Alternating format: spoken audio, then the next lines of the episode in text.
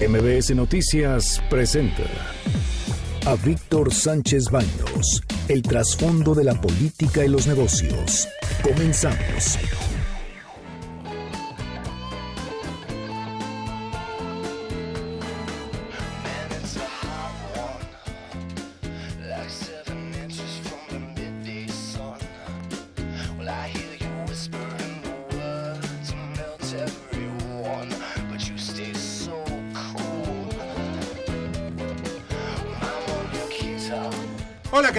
Están? Muy, muy, muy buenas noches. Los saludo con mucho afecto. Soy Víctor Sánchez Baños en MBS Radio a través de la frecuencia 102.5 de FM desde la Ciudad de México. Acompáñanos durante una hora para que juntos analicemos y discutamos la información de asuntos de poder y dinero que leerás y escucharás mañana. Están conmigo Bernardo Sebastián. Y con mucho frío. Con mucho frío también. Carmen Delgadillo. Buenas noches a todos. Sí, mucho frío, hay que salir bien cubiertos. Ahorita traigo suéter, parezco oso polar, pero digo por el blanco, no tanto por... Eh, también, ¿no? Los kilitos de más, pero, pero se disfrutan, o sea, porque hay buena comida. Debate. Comunícate. Comenta a Víctor Sánchez Baños en MBS.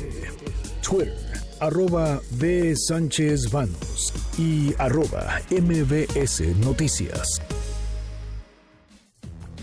Y estas, estas son las expresiones, las expresiones e historias del día de hoy. Aquí están el presidente Andrés Manuel López Obrador y el secretario de Defensa Nacional, general de cuatro estrellas, Crescencio, Salazar, Crescencio Sandoval.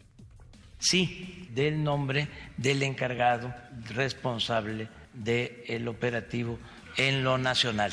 El que es el comandante de este grupo de análisis de información del narcotráfico es el teniente coronel él es el que eh, responsable de la generación de, la obtención de información. Y bien, ustedes saben por qué colocamos este BIP. Porque sí es, un acto que no debía haber salido la información de quién era el que llevó a cabo esta operación. Estamos hablando de un grupo, un grupo pues delincuencial muy poderoso, mucho, muy poderoso. Y pues espero que, esperamos que el teniente coronel que se mencionó, que se mencionó en esta conferencia de prensa, pues tenga todo un fuerte aparato de seguridad, porque solo en México se descubre la identidad de los policías y se oculta el rostro de los delincuentes. Y esta la voz del senador panista Damián Cepeda. Lastimosamente se culpa a un militar ¿no? que estaba haciendo su trabajo, como si nos fuéramos a chupar y creer. Ese militar solo decidió el operativo, solo decidió que el gobierno fuera irresponsable y no le diera el presidente la importancia y se tomara un avión y se quedara incomunicado. Él solo decidió que saliera todo el gabinete a decirle mentiras a los mexicanos. Por favor, hombre, ¿quién les va a creer eso? Lo que dejan la imagen es de, eh, pues digamos, unos altos mandos eh, muy injustos con sus subordinados, porque no titubean en señalar culpa hacia abajo. Creo que la culpa está arriba. Como dice, dice Donald Trump, no comments, no comments. Y ya está, esta es la voz del presidente Andrés Manuel López Obrador en su mañanera de hoy. No en todos, pero en algunos medios. Esto es un indicador antes del golpe militar, antes de que se asesinara al presidente Madero, se creó un ambiente. Nunca la prensa, después de haber sido una prensa sometida, abyecta, rastrera durante el porfiriato, al triunfo del movimiento maderista, se desata en contra de Madero. ¿Saben qué llegó a decir Gustavo Madero? Dice, le muerden la mano a quien les quitó el bozal. Ese es de las historias más vergonzosas del periodismo y de la política en México. Vamos viendo. Y que cada quien asuma su responsabilidad. Bueno, dijo de otra vez Donald Trump, no comments. No comments. Ustedes háganse sus, propias, sus propios juicios. Porque realmente quienes somos periodistas tenemos, otra, tenemos otros datos. Y esta es la voz de Jesús Seade, subsecretario de Relaciones Exteriores, sobre el futuro del TEMEC. Si hay algo complicado para México, pues eh, nos llevará lo que nos tenga que llevar. Entonces yo no quiero comprometer eso. Pero sí sigo creyendo, no tengo ninguna señal de que va a haber cosas complicadas. Todo lo que hemos discutido a nivel de negociadores, no lo que le la prensa, que son declaraciones de algún congresista o de algún líder sindical, sino todo lo que he discutido me da la esperanza de que esto está llevando, una forma, eh, está llevando hacia adelante de una forma muy responsable que va conduciendo hacia una resolución más o menos pronta. Entonces quizás en un par de semanas, dos, tres semanas, ya tenga yo un texto que diga, esta es la propuesta de Estados Unidos. Bueno, pero es porque ya no debe haber otro texto de propuestas, ya está firmado el Tratado de Libre Comercio. O sea, ya no debe haber más información. O sea, ya está hecho, ya se firmó, ya tenemos que, que acoplarnos. Ahora sí, lo que tiene que hacer el Congreso de Estados Unidos es aprobarlo lo más pronto posible, porque varios sectores económicos de Estados Unidos dicen, ya, urge, urge, urge que se, que se firme, más bien que se firme que se apruebe por el Congreso. Y si lo aprueba el Congreso de Estados Unidos, de inmediato lo va a aprobar el Congreso de Canadá. México ya cumplió su tarea. Ya firmamos el convenio y ya también fuimos al Congreso y en el Congreso se aprobó. Lo que falta es Estados Unidos y Canadá. Y de verdad hay mucha inquietud en los sectores productivos de Estados Unidos y Canadá porque no saben hasta dónde van. ¿Qué va a pasar? Y como les he dicho aquí, si no se firma en noviembre, nos iremos hasta marzo o abril del próximo año para la firma del Tratado de Libre Comercio. Ustedes, ustedes verán a ver qué es lo que pasa.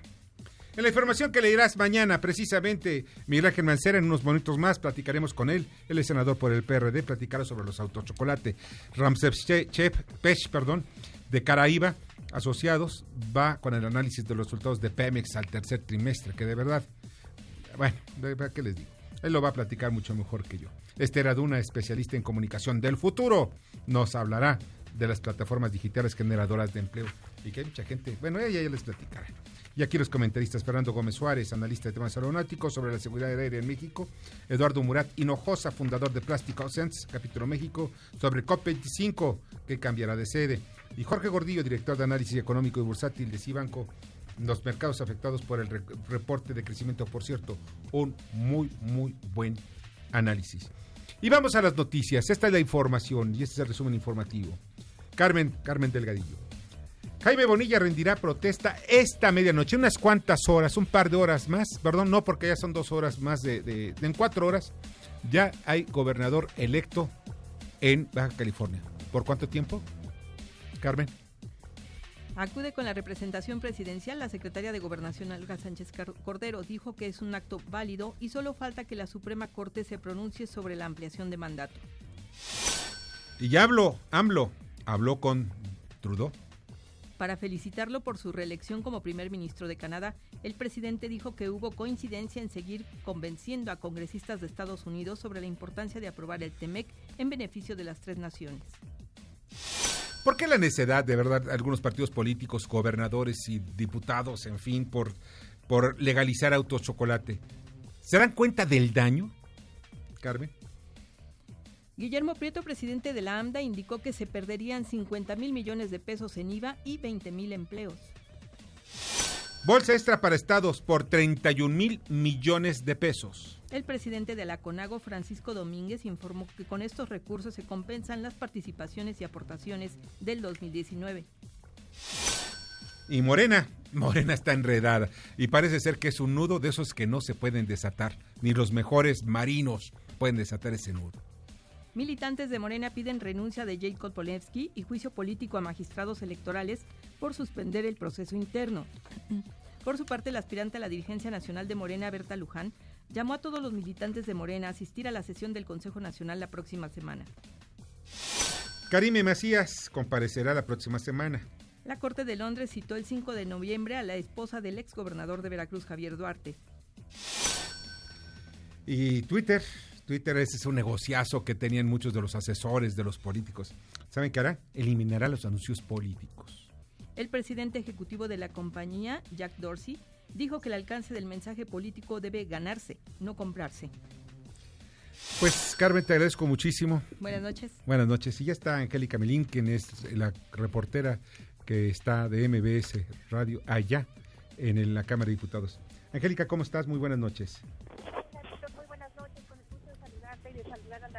Esta tarde aquí en la Cámara de Diputados se llevó a cabo la comparecencia del eh, secretario de Seguridad y Protección Ciudadana, Alfonso Durazo. Angélica, Angélica, permíteme un segundito porque te escuchamos más lejos que que Bonilla. que Víctor, ahí se escuchará mejor. se escucha perfecto. Ah, Muchas gracias. Una disculpa al auditorio, un saludo de nueva cuenta para todos los amigos que nos escuchan. Decíamos, Víctor, que esta mm, tarde compareció en la Cámara de Diputados el secretario de Seguridad y Protección Ciudadana, Alfonso Durazo. Venía citado para analizar la glosa del eh, primer informe de gobierno, para ver los resultados del primer año de este gobierno, lo que lleva de del primer año de esta administración, pero el tema se centró totalmente en el operativo fallido en Culiacán, Sinaloa. En este marco, bueno, pues los legisladores de la oposición eh, del PAN en especial, bueno, pues fueron muy duros los eh, cuestionamientos que se lanzaron eh, hacia el funcionario federal al que en repetidas ocasiones se le pidieron su renuncia, se señaló que él fue el responsable de todas las fallas y todas las anomalías registradas en este operativo en Culiacán y bueno, pues los legisladores le pidieron al secretario que eh, pues esta ineficiencia mostrada por los cuerpos de seguridad y por la estrategia aplicada en particular en este operativo, bueno, pues lo obligaría a renunciar y hacerse responsable de todas las irregularidades registradas en este marco. El, el secretario Durazo Montaño que eh, pues llegó acompañado por todo el gabinete de seguridad del gobierno federal, venían con él los secretarios de Marina, de la Defensa, el consejero jurídico de la presidencia y algunos otros funcionarios. Bueno, pues eh, totalmente respaldado, el funcionario les respondió a los congresistas que le exigieron renunciar que no lo haría. Escuchemos cómo lo dijo. El tema de mi renuncia, eso es lo de menos. Si una renuncia resolviese un problema de la dimensión que tenemos, no tendría ningún inconveniente en ponerla sobre la mesa. No lo he dicho en otras ocasiones, ni busqué esta responsabilidad, pero también, una vez asumida, no la eludiré. En el Pleno de San Lázaro, los legisladores de la oposición duramente lo criticaron. Fue una sesión eh, pues complicada para el titular de la Secretaría de Seguridad y uno de los legisladores que pues eh, cuestionamientos más fuertes eh, le lanzó y más directos fue el panista Jorge Espadas. También escuchemos parte de lo que se escuchó en la tribuna de San Lázaro, desde donde sus compañeros protestaron en contra del funcionario federal. Prácticamente todos los panistas vestidos de negro, en señal pues de una especie de luto por el tema de los muertos eh, provocados por la inseguridad en el país, bueno, pues le dijeron lo siguiente. Escuchemos al diputado Jorge Espada. Acción Nacional se suma a una estrategia, pero una estrategia real, no una estrategia de abrazos, una estrategia de chistes. Las víctimas de los delitos no merecemos que se burlen de nosotros en las mañaneras. No podemos ir con fuchis, con guácalas o acusándolos con las mamás. ¡Asesinos! asesinos. Así le gritaron los legisladores del PAN a los eh, congresistas de Morena. El secretario Durazo Montaño afirmó que como nunca el gobierno federal ha sido criticado por estas acciones en Sinaloa, en Culiacán, Sinaloa, y también por el hecho de no apostarle al derramamiento de sangre en la lucha contra la delincuencia. Incluso, eh, pues todos, eh, la andanada de críticas en su contra, hicieron pues perder la calma en algún momento al secretario Durazo Montaño, que les respondió directamente a los congresistas del PAN e incluso les levantó la voz a gritos el secretario Durazo Montaño les dijo que, bueno, pues los panistas nada tenían que reclamar porque las consecuencias de la inseguridad que se viven en el país son responsabilidad de sus gobiernos y les dijo no tienen calidad moral para pedirme que renuncie o bien para descalificar su trabajo. Eh, Víctor, parte de lo que ocurrió esta tarde aquí en San Lázaro. Muchas gracias, te agradezco muchísimo, Angélica. Muy buen reporte. Buenas noches, muchas gracias. Buenas noches, Angélica Melín, reportera de MBS Radio. Hay varias cosas que tenemos que poner antes en, el, pues cuando menos en el debate. Sí es cierto, Alfonso Durazo se encuentra en una situación muy incómoda.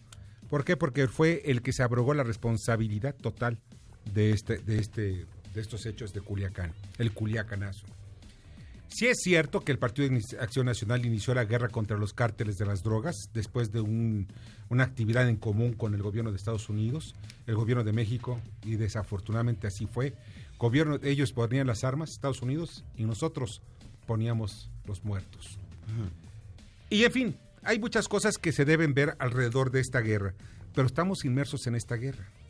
No podemos decir no. Y en el asunto de Culiacán sí estaba muy complicada la situación. El ejército actuó con heroísmo, tengo que decirlo y reconocerlo.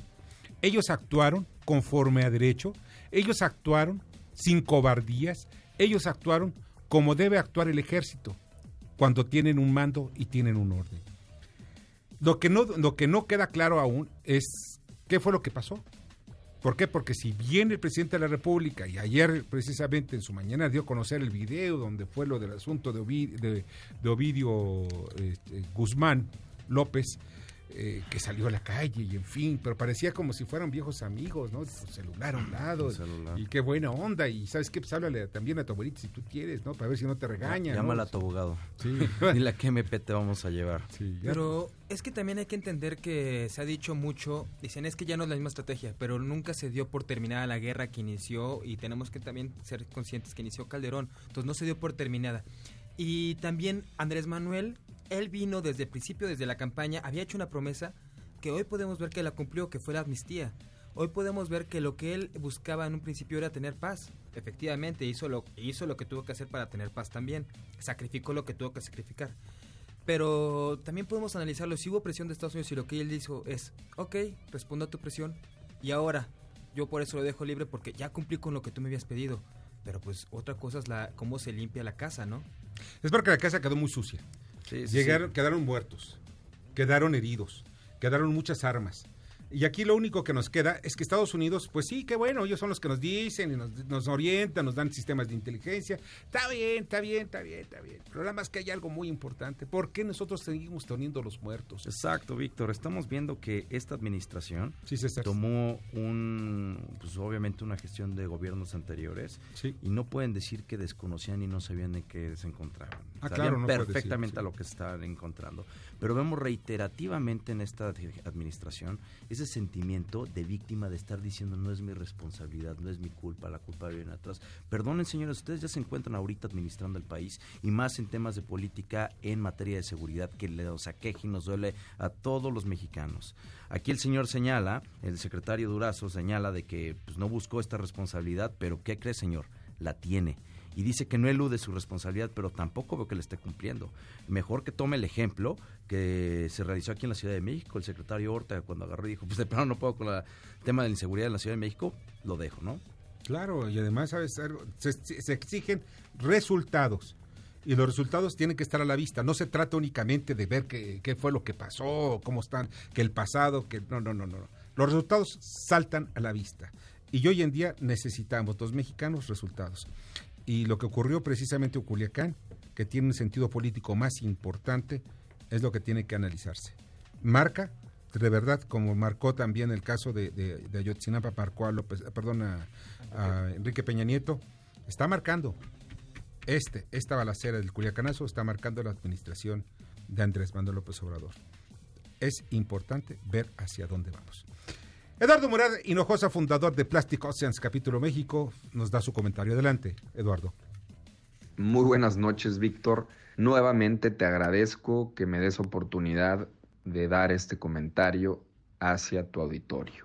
Y lo voy a dividir en dos partes. Una primera para anunciarles que la conferencia de las partes que se iba a llevar a cabo en Chile ya no se llevará a cabo en ese país. El gobierno en turno acaba de anunciar hace un par de horas que ya no será la sede. Pero a raíz de esto varios países mostraron interés y también hace un par de horas Naciones Unidas acaba de anunciar que probablemente la sede va a ser España. Y esto debe de alegrarnos porque lo único que muestra hacia el mundo es que el multilateralismo sí funciona y hay varios países comprometidos con el medio ambiente. La segunda parte quiero ahondar un poco más en lo que comenté hace dos semanas. Y esto es en relación a los océanos, uno de los temas que se van a tratar en la siguiente conferencia de las partes, y es el tema de la acidificación de los océanos. Solamente para recordarlo, porque seguramente lo vimos en la escuela, de 1 a 7 es ácido y de 7 a 14 es alcalino. Y nuestros océanos deben de estar en el área alcalina. ¿Por qué? Porque ahí es donde se puede dar la vida. Y ahí es donde la mayoría de las especies que tienen caparazón, los crustáceos, pueden desarrollarse. Y estos son importantísimos porque son las especies y los animales que nos ayudan a tener limpio nuestro mar, limpio nuestros océanos y debemos de luchar para que esto continúe de la misma manera. Escuchas a Víctor Sánchez Baños. Vamos a una pausa y continuamos.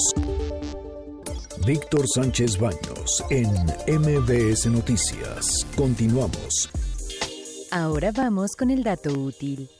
Aunque 60% de los mexicanos ahorra, 43% lo hace a través de mecanismos informales como tandas, préstamos familiares y hasta debajo del colchón, según la encuesta nacional de inclusión financiera.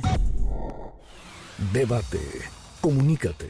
Da tus opiniones a Víctor Sánchez Baños en MBS. Teléfono en cabina 5566 1025.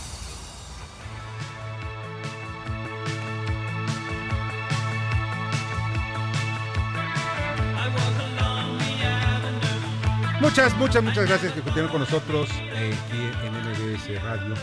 Eh, ya está en línea telefónica, le agradezco muchísimo al senador Miguel Ángel Mancera, coordinador del grupo parlamentario del PRD en el Senado de la República. Hola Miguel Ángel, ¿cómo estás? Muy buenas noches. ¿Qué tal, Víctor? Qué gusto saludarte, muy buenas noches. Oye, al final de cuentas, eh, hemos visto que va y viene.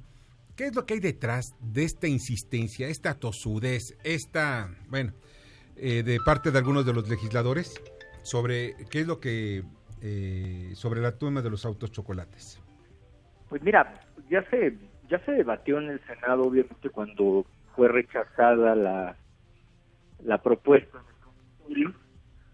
ya se explicó que obviamente con la fórmula que se está proponiendo habría una posibilidad de afectación a la industria automotriz porque se habla ahí de una tarea que sería del Congreso, es decir, una tarea legislativa.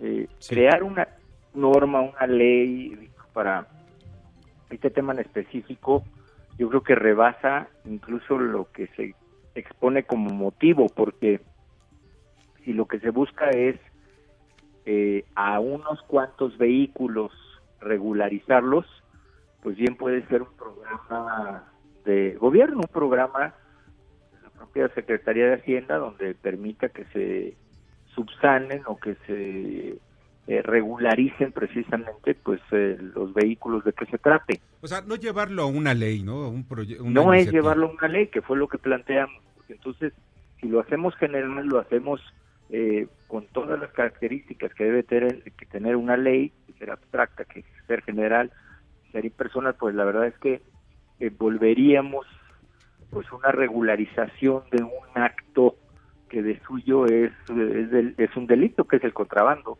Claro, o sea, estamos legalizando el contrabando de vehículos y además esto se convierte en un negocio porque yo veo que están insistiendo varios gobernadores en el norte del país, fundamentalmente los que tienen frontera con Estados Unidos y otros que son los legisladores, sobre todo los diputados, y estoy viendo que aquí es precisamente Morena la que salta y dice, no, hay que legalizar los automóviles, y ya estiman de que pueden llegar a ser hasta 18 millones de vehículos en una plantilla de 43 o 44 millones de vehículos. millones de vehículos. De 45 millones de vehículos que hay en México.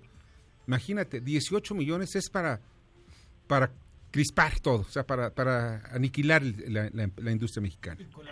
Y así lo plantearon, así lo plantearon los representantes de las armadoras, los representantes de las distribuidoras, pero con una afectación colateral, colateral también para refaccionarias, es decir, para todo lo que está adyacente a la propia industria automotriz. Entonces, nosotros si, si la idea es regularizar, bueno, pues que se haga a través de un programa de regularización, con lo que no coincidimos con la colegisladora, con la Cámara de Diputados, es que se tenga en un transitorio eh, darle una instrucción al Congreso con plazo regularizar un acto que de suyo pues eh, proviene de algo ilícito. Ahora, en la propia redacción se dice que se haga lo necesario legislativamente para regularizar los vehículos importados, pues estos entendemos que no fueron importados, Claro. Tenemos que entraron de una forma que no es a través de la importación. Entonces, ni siquiera con la redacción pudiera cumplirse con el propósito o la idea original. Mira, son problemas ecológicos, problemas de chatarra, los problemas de contaminación, no nada más es contaminación eh, ambiental, sino también hasta visual. Mira, yo sí creo que deben apoyarse a los a los braceros, más bien a los paisanos, sí, que tengan su vehículo, pues ahora le puedes que le entre, ¿no? Que se les dé chance. Pero ellos no, llegan a, ni a 200 mil, 300 mil. Eso podría ser parte de un programa y podría ser muy específico y podría ser perfectamente identificado e incluso poder dar las facilidades a ese núcleo de población pues para que adquirieran vehículos que no necesariamente tuvieran que pagar el ISAN y que no tuvieran que pagar el IVA, no sé, yo creo que hay muchos mecanismos que pudiera incentivar por lo que se está buscando o lo que se plantea que se busca, que es apoyar a, a los connacionales que están regresando a una tarea en el campo, que están regresando, o a, sus propias familias que realizan una tarea en nuestro campo mexicano. Yo con esto estoy de acuerdo, pero el, el, problema que hay aquí y que subyace es el de la forma. Ahora, en esta devolución que nos están haciendo, por lo que entiendo, también están devolviendo lo que ya se había planteado como, como una corrección al artículo 28 constitucional de las eh, condonaciones. Sí. al regresárnoslo, pues entonces va a quedar en sus términos el 28 como está actualmente, porque... Para que se sigan condonando. Pues sí. Sí, eh, Bernardo. lo, lo que nosotros estábamos buscando con la redacción es dejar claro que solamente en la ley pueden estar los supuestos de la condonación, porque si hubiera una emergencia en el país, pues seguramente el presidente tiene que hacer con donaciones en las regiones que se vieran afectadas. No podemos dejarlo sin ese instrumento. Y tampoco podemos dejar a los estados sin sus programas de condonación. Los primeros afectados serían, por ejemplo, los adultos mayores, ¿no? Sí, los, los mismos empresarios que pues, se verían Imagínate un terremoto, una cosa de estas, Bernardo. así es. Bueno, entonces estamos viendo que las zonas fronterizas son las más afectadas, entonces con todo este, pues, que se regrese nuevamente esto a la Cámara de Senadores. Pero ¿cómo es posible que no se pueda dar no una condonación, sino otra vez esas zonas que le tengan factores de beneficios económicos o de impuestos? Porque muchas de estas personas, pues es su dinero y tú no le puedes decir en dónde o cómo gastar su dinero. Es su, es su derecho para que ellos compren lo que ellos pueden comprar también. Es más barato comprar un vehículo en Estados Unidos que comprarlo aquí en México. Sí, y el punto es cómo ingresas al país sin que te cueste más, si haces un ingreso temporal, si es decir, qué programa se va a hacer para incentivar.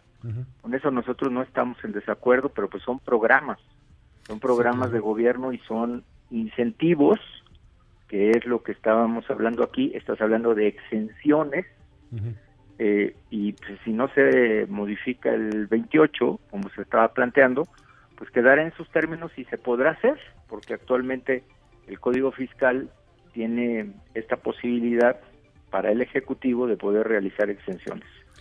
Bueno, Miguel, pues te agradezco muchísimo. Disfruta tu noche. Muchas gracias, se los agradezco a ustedes y que estén muy bien. Muchas gracias, Víctor. No, a ti te agradezco muchísimo. Miguel Ángel Mancera, senador de la República, el coordinador parlamentario por el PRD. Este, y en el Senado de la República. Miren, ya más rápidamente, Mario Báez dice, desde José López Portillo buscaban la legalización de autochocolate. Lo hacen periódicamente y ahora también lo hace Morena. ¿Qué interés tienen en ello? ¿Qué organizaciones están detrás de ello? Nada más les digo así rápidamente. Hay gobernadores del PRI, del PAN, de Morena, que están interesados en esto porque son votos. Es la única manera que dices, oye, ¿sabes? la chatarra que tú traes ahí, que es ilegal, y que de vez en cuando te agarran los de tránsito y te bajan una lanita, ya no va a pasar. Estos señores vas a tener aquí tu coche legalizado y entonces dice, ya no voy a tener problemas. Ay, bendiciones para el partido que me lo está dando. Eso es lo que hacen, es un factor clientelar. Y José López Portillo lo hizo y legalizó alrededor de unos 300 mil o 400 mil automóviles. Pero nada más que no llegaban nada más las camionetas, estas trocas que traen en el norte y en la, zona agrícola. No, eran coches de, de esos de unos maravillosos coches de ultralujo. Mercedes SL 450, yo me acuerdo uno que legalizaron. Este, bueno, el coche que ustedes se puedan imaginar. Políticos, empresarios. Bueno, ¿para qué les digo? Se usaba en aquel entonces y no fue ilegal. y también eh, lo que pasaba en, este, en aquel entonces era que se robaban los coches en Estados Unidos, los traían a México y los revendían aquí en México, incluso coches eh, a nivel de político Y creo que hasta había una muy chistosa anécdota en la que un político de Estados Unidos cuando, lo, cuando vino a México lo recibió en, su propio coche y él dijo, creo que este es mi coche. ¿Por qué? Porque mi esposa marcó la puerta con su... Así no, sí pasó. Se lo dijeron a José López Portillo, de que ese coche era robado y lo habían robado en Estados Unidos. Y quienes lo traían en los de la Dirección Federal de Seguridad a México. Lo traían en carretera y lo vendían aquí y después ya lo legalizaron y compraron papeles falsos. Y así muchos coches se legalizaban. Eso es el riesgo que hay, eso es la verdad es el riesgo que hay. Sí, César. Pero veamos también lo macro, Víctor. Estamos viendo un sector manufacturero, o sea, dentro del sector manufacturero, lo que es la industria automotriz representa una tercera parte. Sí. Por lo tanto, el hecho de tú abrirle la puerta para que ingresen estos vehículos está pegando directamente también a la, una, fuerza productiva y, generación de empleos exactamente mexicanos, ¿no? Y también eh, hay que señalar de que en el mercado internacional, pues la tendencia es eliminarse los vehículos de combustión interna y pues Estados Unidos es un mercado en donde tiende rápido hacia meter, introducir vehículos eléctricos, entonces qué fácil, qué sencillo voltear a ver a su socio, aliado comercial México para drenar toda esa chatarra, deshacerse de ella y obviamente permitir que sigan fluyendo los vehículos eléctricos, que by the way contaminan más. y es, hacen estropicio y, Exacto. Otra llamada rápidamente, Manuel Ramírez, respecto al crecimiento económico de México, según el INEGE, ¿no sería mejor declarar ya la recesión? Todavía no desde el punto de vista técnico, ya saben que son tecnicismos. Eh, llamada del público también, Ariel Rojas. ¿Qué saben respecto de una participación de la DEA en la detención de Ovidio Guzmán? Pues miren, la DEA dio la información porque nosotros nos manejamos sobre eso. La DEA da la información y eh, vayan contra Ovidio. ¿Dónde está? Pues está en la calle fulana de tal, es una casa de departamentos, es una casa donde hay seis coches afuera. Ellos ya hicieron casi toda la chamba. Y ellos son los que ya vienen los militares mexicanos a hacer las detenciones aquí hay muchísimo más de fondo en este asunto. Mario Santos Coy, su comentario respecto a que se dio a conocer el nombre del militar y el organismo que combate el crimen organizado es un error estratégico o buscan desaparecerlo las autoridades federales. Es un error. Es un error de humanidad, más que estratégico. No, se, no es posible que se haya dado el nombre. Y repito la frase, no es posible que en México demos los nombres de los policías y se oculten los rostros de los delincuentes los derechos humanos de este, de este teniente coronel, ¿dónde están? Pregunto. Sí hubo un error, un error gravísimo, pero cuando menos, por favor, hay alguien que debe tarjetear también al secretario y al presidente. ¿Sabes qué? Esto no se puede, esto sí se puede, aunque sean las conferencias mañaneras. No es que queramos que así sean las cosas, y de verdad se los digo, no quise hacer comentarios al principio del programa. ¿Por qué? Porque son asuntos muy delicados. La vida de una persona y sus familias están en riesgo. Vamos con Fernando Gómez Suárez, analista de temas aeronáuticos. Buenas noches, amigos. Víctor, en estos próximos días en que se celebra la muerte y se conmemoran a nuestros difuntos, vale mencionar un dato importante en el mundo de la aviación. El transporte aéreo es la más segura forma de viajar en el mundo apenas registra un 0.02% de accidentes fatales. Y es que de millones de vuelos en el mundo que se registran al año, las muertes en vuelos comerciales son ahora menores. Sin contar los vuelos militares y sus respectivos decesos en percances diversos, los avances tecnológicos en el mundo de la aviación son enormes, a grado tal que hemos ido disminuyendo la tasa de accidentes. 2017 fue el año más seguro de los últimos 20 años. La tasa de accidentes disminuyó considerablemente gracias a la ciencia y la tecnología como los aparatos que repelen automáticamente entre sí las aproximaciones riesgosas entre aeronaves. Así se cumple una de las premisas de la aviación, ofrecer un servicio rápido y seguro, que es por lo que vuela la mayoría de las personas, seguridad y rapidez. Eso es lo que las aerolíneas no deben de descuidar, amén de que últimamente ofrezcan vuelos baratos de mil pesos el viaje redondo. Vuelos seguros porque a costa de ganar usuarios caigan en la tentación de evitar costos de mantenimiento que podrían poner en riesgo otra vez la seguridad requerida. Tarea fundamental de las autoridades es preservar la protección al usuario e instalaciones aéreas, pero también de la población civil que incluso no vuela en avión, pero que sí vive en los alrededores de las terminales aéreas. Muy buenas noches. Escuchas a Víctor Sánchez Baños. Vamos a una pausa y continuamos. Víctor Sánchez Baños en MBS Noticias. Continuamos. Ya regresamos con el dato inútil. Uno de los mecanismos más importantes de ahorro son las Afore. Sin embargo, solo 4 de cada 10 ahorra para su retiro y uno de cada 10 hace aportaciones voluntarias. Facebook, Instagram y LinkedIn. Víctor Sánchez Baños. Tu voz se escucha en la radio.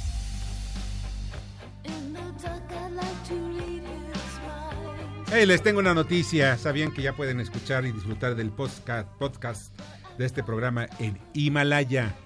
Eh, sí, es Himalaya es una app que es increíble, de verdad. A nivel mundial ya está, ya está con una, un fuerte arraigo y está entrando en México y se la recomiendo. Eh, tiene todos nuestros episodios en exclusiva. Disfruta cuando quieras de nuestros episodios, nuestros pods. En fin, esto es en Himalaya. No te lo pierdas ni un solo programa. Solo baja la aplicación para iOS y Android o visita la página himalaya.com para escucharnos por ahí. No se los olvide, Himalaya. Ya está con nosotros Ramsés Pech. ¿Cómo estás, Ramsés? Bien, Víctor, ¿cómo están todos? Con Caraíba. Con Caraíba. Qué gusto. Oye, vamos a ver qué fue lo que pasó. Ya, ¿Cuál es el, veredicto sobre los resultados de petróleos mexicanos? Que tienen que empezar a establecer qué es lo que van a comentar. Y lo que no comentaron y no han cacareado y no escucho por la gente de Pemex es que la deuda que tenía de 106 mil millones de dólares ya bajó a 99 mil. Ese es un buen tema, ¿eh? De verdad. No es que no lo dicen. Esto que no saben cacarear. Y eso es un buen tema porque lo que estás diciendo es que no estás endeudando la empresa productiva del Estado con nueva deuda, pero sí estás pagando capital, aunque los intereses se te puedan subir con el, lo que tienes todavía de 99 mil millones de dólares de deuda. Lo que también faltó, y en el estado de resultados y en la nota que, en la comparecencia del director de Pemex, es establecer que el negocio de Pemex hoy en día es la venta de combustibles. Claro. No es la de petróleo, ¿verdad? No, no, no. La de venta del petróleo le conviene a la nación. Claro, porque, son divisas, ¿no? Exactamente. Entonces hay que separar bien. La nación le conviene la exportación y a Pemex le, vende, le interesa la venta de combustibles, porque ellos venden la mayor cantidad de combustibles en sus centrales de almacenamiento y reparto. Claro. ¿Qué es lo que sucede con el, con el barril que tenemos hoy en día? Que es más, tenemos una mayor cantidad de crudo y ha disminuido la cantidad de crudo ligero. Sí. Entonces, lo que hay que ver también es que el foco del negocio de la industria de hidrocarburos para la nación está en la exportación y para Pemex la parte de los combustibles. Eso es lo que hay que dejar bien claro. La otra es que me gustaría que valoran a Pemex ya no un año anterior con el año trimestre anterior con el trimestre anterior. Me gustaría que ya lo hicieran como en las compañías cuánto ganó el primer trimestre, cuánto el segundo y cuánto el tercero, para tener una evaluación correcta y exacta. Claro. Porque lo que pasó un año, hace un año la geopolítica no era lo mismo, ni la demanda interna del mercado. Lo otro también que, hay que tener en cuenta es que en México, y eso es preocupante y lo estamos terminando de hacer un análisis, es que en México no existe un plan de nación energético. Es cierto, tiene razón, no hay plan. Entonces, son planes sexenales que cambian de acuerdo a la administración. Desde 1970 estuvimos revisando y no hay un plan de nación donde le diga a cualquier administración que llegue cuánto crudo debe haber estado almacenado, como en Estados Unidos en el 73, que tiene cada administrador o cada presidente que llega, le dicen, necesito que tú llegaras a esta meta o mantengas esta meta de almacenamiento crudo o gas, o cuánta generación de electricidad hay que producir, o cuántas líneas de transmisión. En México no hay. La reforma energética no es el plan, no se confundan, es la herramienta. Claro eso quiere decir que no tenemos autonomía energética, que si hoy se frena nuestra exportación, ¿no podemos responder a nuestras necesidades? No. Por ejemplo, nosotros no almacenamos crudo, cuando menos uno o dos días y en barcos también. Pero, por ejemplo, Estados Unidos tiene alrededor de más de 100 días con lo que importa, porque ahorita está importando menos de la cantidad. Entonces falta un plan. ¿Qué es lo que se necesita? Que el Poder Legislativo haga una ley en donde las nuevas administraciones de Poder Ejecutivo cumplan con las especificaciones de objetivos estratégicos específicos. La otra que también hay que tener en cuenta que está famoso, ahorita están diciendo de los CEL, que hizo la Secretaría de Energía del Cambio. A ver, y eso hay que aclararlo. No confundan energías limpias con energías que son parte de las limpias, las renovables. Las renovables utilizan recursos naturales. Las energías limpias se refieren a la emisión de no más de 100 kilogramos de dióxido de carbono por cada megawatt hora producido. Energías limpias puede ser cualquier generador que utilice materia prima, fósil o cualquier tipo que haga una combustión. Entonces una energía limpia que puede tener una cel puede ser cualquier tecnología que produzca menos de 100 kilos de dióxido de carbono. No significa que solo la solar y la eólica es limpia, eso no es cierto. hay que entender todo eso. Oye, Ramsés, fíjate que hay una llamada del, auditorio, del público, dice, señor Pech, el saneamiento económico de Pemex, entiéndase político, económico, social, financiero, será un duro golpe al presupuesto. ¿Cuál sería la mejor opción para tener un Pemex con números negros? Con números negros, la primera es... escribir un libro, ¿no? Pero nada más en menos de un minuto. Que Pemex lo puedan colocar de las mismas condiciones cualquier empresa que está pagando sus impuestos. ¿Por qué? Porque dicen que le van a hoy le está pagando el 65% de derechos. El próximo año 58 y luego 54, pero está en función de la producción. Si produce menos comparado con un año, entonces no se va a ver el beneficio. Entonces, la diferencia de todo esto antes de impuestos está en números negros. Cuando paga derechos e impuestos y las cargas financieras de la deuda que tiene, entra en pérdida. Entonces, la yo puedo yo te puedo decir que Pemex lo palomeo en la parte operativa es correcto, lo que le falta es dinero. Entonces, para que lleguen al objetivo de los 2.4 millones que quiere eh, Pemex en el 2024, se tendría que tener una inversión total de alrededor de 23 mil a 25 mil millones de dólares, es decir, el doble de lo que le dieron en el 2020. ¿Qué significa esto? Ahorita Pemex llegó a un millón seiscientos cincuenta el año pasado y va a llegar a un millón ochocientos, pero le dieron dos mil millones de dólares más. Y este año van a, para subir a dos millones le están dando otros dos mil. Los vayan sumando para ir subiendo 150 mil barriles, dale dos mil a tres mil millones. Entonces no significa que le das dinero y aumenta, porque puede ser que ser constante nada más para mantener. Entonces, vuelvo a lo mismo, falta un plan de nación y, ojo, la industria de hidrocarburos en el mercado energético solo representa el 20%. El grosso modo es la generación de electricidad, transmisión. El 99.9% de nuestras actividades necesita electricidad y la electricidad depende cómo la generas y qué materia primas o recursos naturales utilizas y el tipo de tecnología. Pues la próxima vez que vengas vamos a platicar más de, ahora de, energía eléctrica, porque eso es un eh, tema. Exacto, todo se vuelve. Oye, Razem, nada más una última pregunta. Mencionabas de que no tenemos un plan sexenal. En el Plan Nacional de Desarrollo, pues el presidente... No, pero es, no es sexenal. Planes sexenales sí, pero plan de estratégico de largo plazo. De largo plazo. No hay. es decir, y por ejemplo, con el proyecto que está planteando el Ejecutivo a través del Plan Nacional de Desarrollo, de impulsarlo, que es el gran proyecto de dos bocas, ¿no podríamos considerarlo como un No, porque, porque está acotado hasta el 24. ¿Qué va a pasar después del 24? Si es que llegamos, ¿no? Es por, ejemplo, por ejemplo, la anterior administración tenías el pacto y todo lo que se hizo también en plan, llegaba hasta el 2018 y viene otro sexenio y cambia. Fíjate, desde el 70 la estructura de Pemex, cada administración la cambia. Son visiones electorales lo que estamos viviendo entonces. pero no hay plan. No hay plan, no hay plan a largo plazo. Ramsés, muchas gracias. No, a ti, Víctor. Pásala muy bien. Ramsés Pech de Caraíba, siempre con los, los, datos más precisos del sector energético. Vamos con Jorge Gordillo, director de análisis económico y bursátil de Cibanco. Adelante. Gracias, Víctor. Buenas noches. Aquí mis comentarios del día de hoy. Hoy los mercados financieros siguieron el comportamiento del día de ayer después de que, especialmente la moneda mexicana, que mostró una ligera depreciación, el día de hoy cotizó la mayor parte del día arriba de los 19.20 pesos por dólar el interbancario. Y bueno, principalmente eh, muy atentos digiriendo la, lo sucedido por la Reserva Federal del día de ayer con los comentarios del subpresidente y el día de hoy un poco con nuevas noticias, sobre todo con el tema de la guerra comercial, porque autoridades chinas pusieron en tela de juicio la posibilidad de llegar a un acuerdo a largo plazo. Ante la desconfianza que le, genera el presidente Trump y el hecho de que siguen sin estar dispuestos a ceder en los asuntos más comprometidos o que más importancia le da a Estados Unidos. El mandatario estadounidense trató de calmar estas aseveraciones chinas y publicó un tuit en el que se compromete que en muy corto plazo anunciarán la nueva en una nueva sede donde juntos el homólogo chino y él firmarían la fase 1 del acuerdo parcial. Esto generó un poco de incertidumbre y se vio reflejado en el tipo de cambio. Otro tema adicional eh, para los mercados fue lo que sucedió en el Congreso de Estados Unidos. la Cámara de Representantes votó eh, y dio luz verde a, una a la investigación pública o el primer pase, el primer proceso de, hacia un juicio político al presidente Donald Trump.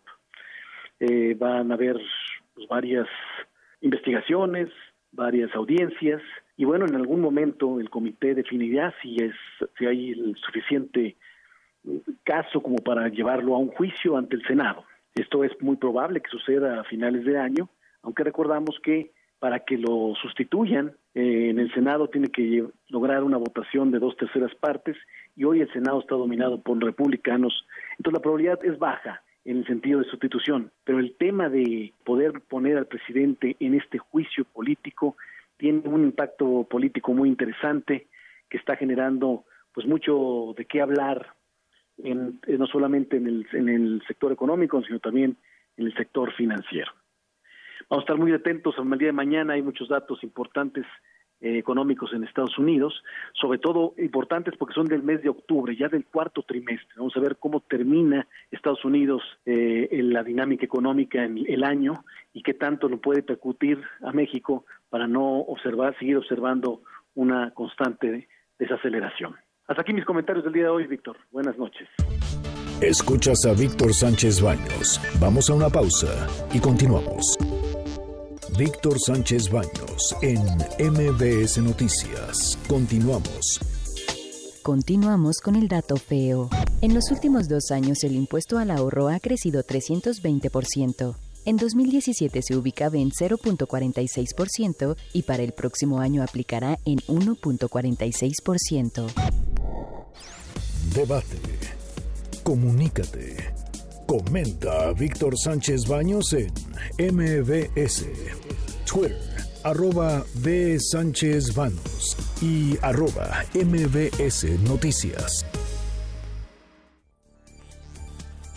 Gracias que continúen con nosotros. Rápidamente les informo que una explosión en el panteón de, un panteón de Xochimilco deja varios lesionados, entre ellos son cuatro adultos y tres menores. Las quemaduras al manipular pirotecnia, conocida como el torito, en la fiesta patronal, eh, pues eh, estallaron y, en fin, la situación está muy complicada. Están en estos momentos los servicios de emergencia llegando a Xochimilco en este, en este panteón en Malco, San Luis Tlazihuatenalco seguiremos informando y, pues si nos alcanza el tiempo de aquí a que termine. Vamos a las columnas político-financieras que leerán ustedes el día de mañana en los periódicos diarios de la Ciudad de México. Adán Trejo.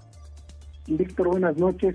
Hoy presenciamos una conferencia mañanera en la que López Obrador eh, literalmente perdió los estribos y de una manera ofensiva se refirió a la prensa que le cuestionó algunas inconsistencias en esta historia sobre los hechos ocurridos en Culiacán hace ya dos semanas. Lamentablemente, esta dinámica de comunicación institucional que el propio López Obrador eh, impulsa, pues ya demostró que sirve de muy poco para informar y de mucho para adoctrinar. De este tema y de la toma de posesión del gobernador Jaime Bonilla en Baja California, les comentamos mañana en la divisa del poder. Ustedes pueden leer diariamente en el periódico 24 horas. Entonces, ustedes buenas noches. Lili Arellano, adelante. Fue bastante, pero bastante reconfortable saber que pues que México no recibe órdenes de Washington, ¿no crees, Víctor Sánchez Baños? Bueno, pues de esto y de obviamente la comparecencia del encargado de seguridad ciudadana, seguridad pública ciudadana del señor Durazo. Hablamos en la columna Estado de los Estados. Tu servidora Lili Arellano, que está en las redes sociales y en los diarios del interior del país. Que tengas muy buen fin de semana, Víctor. Muy buenas noches. Igualmente para ti, Lilia. Rogelio Varela. Muchas gracias, Víctor. Buenas noches a todos. Los cambios al marco regulatorio del sector salud imitarían las funciones de la COFEPRIS. Mañana en corporativo en el Heraldo de México. Gracias, Rogelio. Julio Brito. Víctor, muy buenas noches a ti y a tu auditorio. Otra vez la burra al trigo, como diría el refrán. Los diputados volvieron a incorporar un plan de regularización de autos ilegales o chocolates, como se les conoce en el argot popular, y otra vez las cúpulas automotrices llamaron a reunión de prensa de manera urgente para detener la medida, que sería como poncharle una tercera rueda al sector automotor luego de las bajas en las ventas locales y en las exportaciones. Esto y más en mi columna Riesgos y Rendimientos que se publica en el periódico La Crónica de hoy. Te mando un afectuoso saludo. Otro para ti, Julio. Francisco Rodríguez. Muy buenas noches, mi querido Víctor. Te saluda Francisco Rodríguez en esta noche de Halloween. Y te comento que la columna que se publica mañana en www.indicepolitico.com lleva como título A la 4T ya se la llevó la Catrina. Y es que pocas cosas son tan nuestras como la Catrina, desde el punto de vista estético, desde el punto de vista histórico, también desde el punto de vista sociológico y por supuesto artístico y político. La Catrina refleja lo que somos y hacia dónde vamos. De eso te platico mañana más en la columna www.indicepolitico.com. Mientras tanto te mando un abrazo y te deseo como siempre buenas gracias, muchas noches y feliz Halloween. Muchas noches Paco, pásala bien, José Antonio Chávez. ¿Qué tal, Víctor? Buenas noches, buenas noches a tu auditorio. Mañana en la columna aquí en el Congreso que se publica en el diario Ovaciones, llevamos como tema lo que son los problemas que ha enfrentado el IMSS. Zoé Robledo, como director general, hizo una remembranza de cómo se ha venido desarrollando este instituto encargado de la seguridad de la salud de los mexicanos. De entrada, dijo que es una mentira lo que los priistas habían puesto como el IMSS que tendría resuelta su, su, su financiamiento para el 2030. Esto y más mañana en la columna. Buenas noches, Víctor. Muchas gracias, José Antonio. Arturo Dam. Víctor Radio Escuchas, muy buenas noches. El día de mañana en mi columna Pesos y Contrapesos en el diario La Razón, analizo lo que dice el primer párrafo del artículo 25 constitucional en el sentido de que el Estado tiene que crear las condiciones para que directamente se invierta más en el país y se genere un mayor crecimiento. Y me pregunto si el gobierno de López Obrador está cumpliendo con ello o si está actuando de manera anticonstitucional. Mañana en Pesos y Contrapesos en el diario La Razón. Gracias, Arturo. Darío Celis. Buenas noches, Víctor. Mañana en la columna La Cuarta Transformación del periódico El Financiero vamos a platicar de una empresa que se está perfilando como quizás la favorita de la 4T en lo que hace al arrendamiento de vehículos. Se llama Jet Bancar. Eso vamos a platicar mañana en la cuarta transformación del periódico El Financiero. Muy buenas noches. Buenas noches, Darío. Mauricio Flores. Víctor, ¿qué tal? ¿Cómo están todos? Muy buenas noches. Mauricio Flores, gente detrás del dinero. Mañana en el periódico La Razón. ¿Ustedes han escuchado acerca de la campaña contra la influencia estacional? Sí, esta de los mocos terribles que afecta nos afectó hace algunos años de una manera tremenda. Mm, yo tampoco la he escuchado, pero detrás de ello hay una política pública que ojalá que funcione, porque si no funciona vamos a tener encima problemas de salud pública muy, muy en el corto plazo. Gente detrás del dinero, Mauricio Flores, mañana ahí los detalles en el periódico La Razón. Gracias, Mauricio. Julio Plozzi. Querido Víctor, muy buenas noches, te mando un gran abrazo. Mañana en Esfil Financiero en Negocios del Diario 24 Horas le voy a hablar sobre algo que sucede en el estado de Puebla, algo muy grave para los bancos y empresas financieras y que tiene que ver con la cancelación y liberación ilegal de hipotecas de inmuebles que fueron dejados en garantía de pago de créditos que cayeron en morosidad. Esto y más mañana en Split Financiero en Negocios del Diario 24 Horas. Muy buenas noches, un gran abrazo. Gracias, Julio, muchas gracias. Esther Aduna y los negocios y la comunicación del futuro. ¿Cómo estás? ¿Qué tal, Víctor? ¿Cómo estás? Buenas noches, buenas noches al auditorio. Hoy vamos a hablarles básicamente del tema de cómo las plataformas tecnológicas aquí en la Ciudad de México y en algunas zonas conurbadas básicamente están ofreciendo pues no solo opciones de comercio y de entretenimiento, sino también de muchas y buenas opciones laborales.